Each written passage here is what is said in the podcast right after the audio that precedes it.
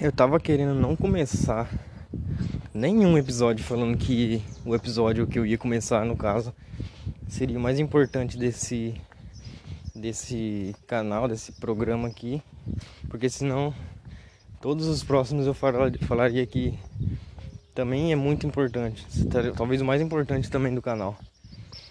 Mas eu não vou falar isso não, porque senão eu vou precisar falar de, em todos os vídeos assim. Porque antes de eu começar o vídeo eu sempre acho que ele vai ser o mais importante do canal. Então, vamos começar de novo.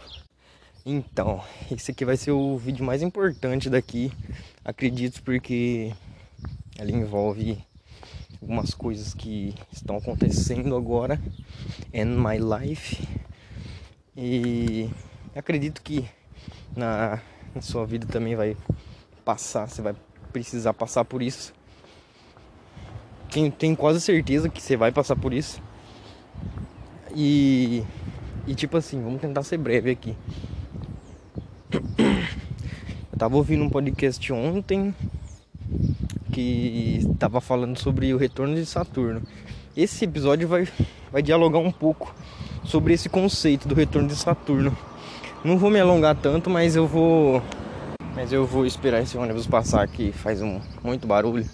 Enfim, eu vou dar uma hum, cara, então, o retorno de Saturno é é um Saturno, né, um planeta aí pá, muito social e não que habite pessoas ou alguma outra coisa lá, mas social porque ele é muito conhecido.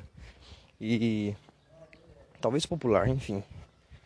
E aí, esse cara, na verdade eu não sei quase nada desse negócio de retorno de Saturno porque eu não acabei o, podcast e nem sei se eu vou acabar também. Talvez eu nem acabe.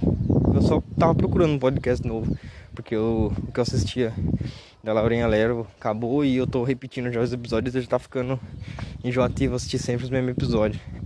Mas nem por isso eu vou acabar aquele outro. Mas, enfim, o pouco que eu sei desse tal retorno de Saturno aí é que tipo assim, quando você nasce, o dia que você nasceu, o Saturno tá num lugar.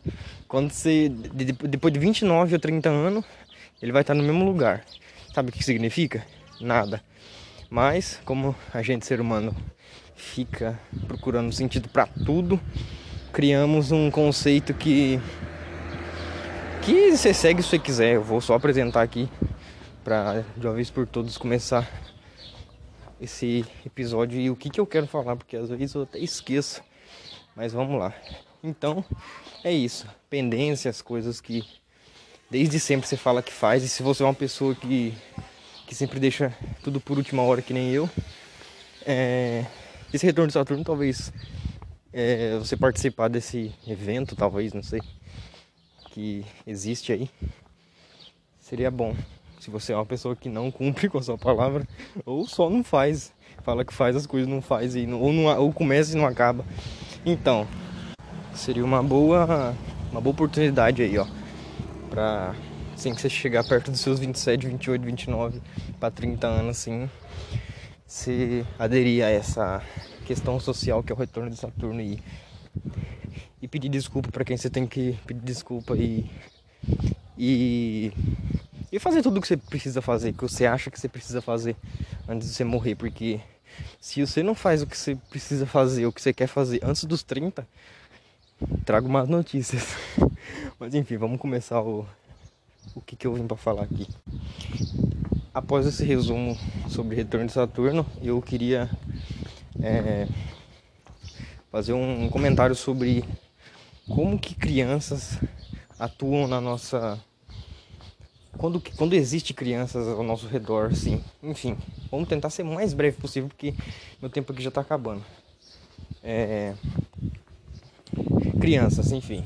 Você vai ter experiências com crianças, com irmão pequeno, filho, sobrinho, enfim, todo esse tipo de coisa. E aí, o que eu tava pensando sobre isso é o que? Que não existe materialização mais perfeita da criança em relação ao acaso, simplesmente ao acaso. Por quê? Existe dois tipos de você ter uma uma criança. Uma planejado, duas não planejado. Independente das, de, de qual seja. Em algum grau vai, não vai ter algum tipo de planejamento. Porque, enfim. Aí eu vou pular já pro que eu quero falar. Tipo assim, a criança, ela é como se fosse um buraco negro de, de oportunidade. Quando, quando existe uma criança, não exi quando existe uma criança num, num ambiente, não existe é, singularidade. Não sei se essa é a palavra certa. Quando existe uma criança, não existe. Você precisava fazer uma coisa? Não, se existe a criança, você não precisa mais fazer. Você tem que fazer o que a criança precisa fazer, entendeu? Como que eu posso explicar? Você chega em casa sem uma criança no celular. Você faz o que você precisa fazer e é isso, tipo, você vai se sentir bem porque você, você fez o que você achou que você devia fazer. Ou talvez você se sente mal porque você fez o que você devia fazer e não acha certo que aquilo que você deveria fazer você fez, mas ainda assim você fez. E quando existe uma criança, você chega em casa, você não, você não, você não tem mais é, objetivo. Você tem um objetivo, você tem plano que você precisa. Ah, eu tô, tô trampando, ai, ai, chegar em casa eu vou fazer isso, isso e isso. Não. Se existe uma criança no mesmo lar, você já tá submisso a ela. Ela que comanda você. Ela que comanda seus horários, entendeu? Independente se isso aí se é filho, se é irmão, se é. Enfim, se você convive com uma criança, o seu. seu tempo, seu. sua agenda de, de horários, de, de ser uma pessoa rolezeira assim. Isso tem um pouco de consenso assim também, vai ser sugado, tá ligado? Não que isso seja uma coisa ruim, longe disso. Mas e aí, dog? É, não que isso seja uma coisa ruim, longe disso, como eu já falei antes aqui.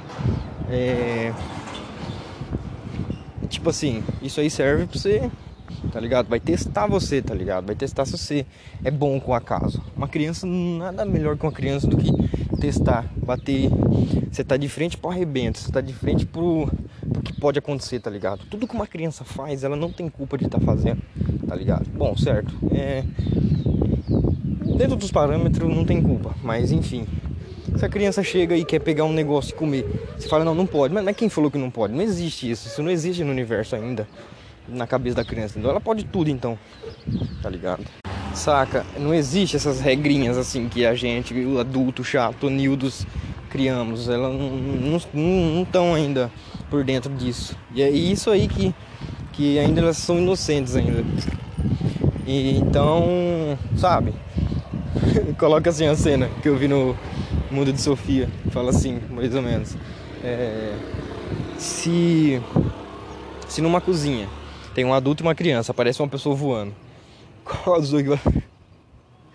Eu não sei porque eu rio disso. Sempre que eu lembro eu rio disso. O, o adulto olhando pra uma pessoa flutuando e, tipo, tendo um ataque do coração. Porque, porra, uma pessoa geralmente não voa, né? Tipo, em exceção eu, porque eu vou aqui pela cidade às vezes. Algumas pessoas até acreditam, porque de fato é verdade. Eu já voei pela para buscar algumas coisas no céu aí, voltei. Alguém, algumas pessoas viu, começou a falar para outras. Parei de voar porque isso demanda muita, muita, muita energia vital. E ultimamente é uma coisa que eu tenho tentado preservar, preservar muito, sabe? Então, Questão de voar, estou bem de boa. Mas enfim, tirando essa história toda aí, o que eu o que eu tento deixar para vocês aí que ouviu até aqui, que o que uma criança faz, não fique bravo com ela. Fique, porque se você está bravo com a criança, você está bravo com a sua própria conduta de não saber lidar com o acaso, tá ligado? Se você tem planos de chegar em tal lugar, fazer tal coisa, saiba que se existe uma criança envolvida, você não vai fazer nada que planejou. Talvez vai até ser melhor se, se tu ficar aberto, sabe? Então fica, nisso, fica com isso na cabeça. Se, se existe, se tem criança na área, se abre para a várzea. Mentira. Mas é isso aí, mano. Eu só queria falar sobre isso. Então, é, que criança é o caos, independente do, do que ela seja, seu sobrinho, filho, irmão, irmã, sabe? Vai, ser, vai, vai estar tá sempre sendo uma, uma experiência nova, tá ligado?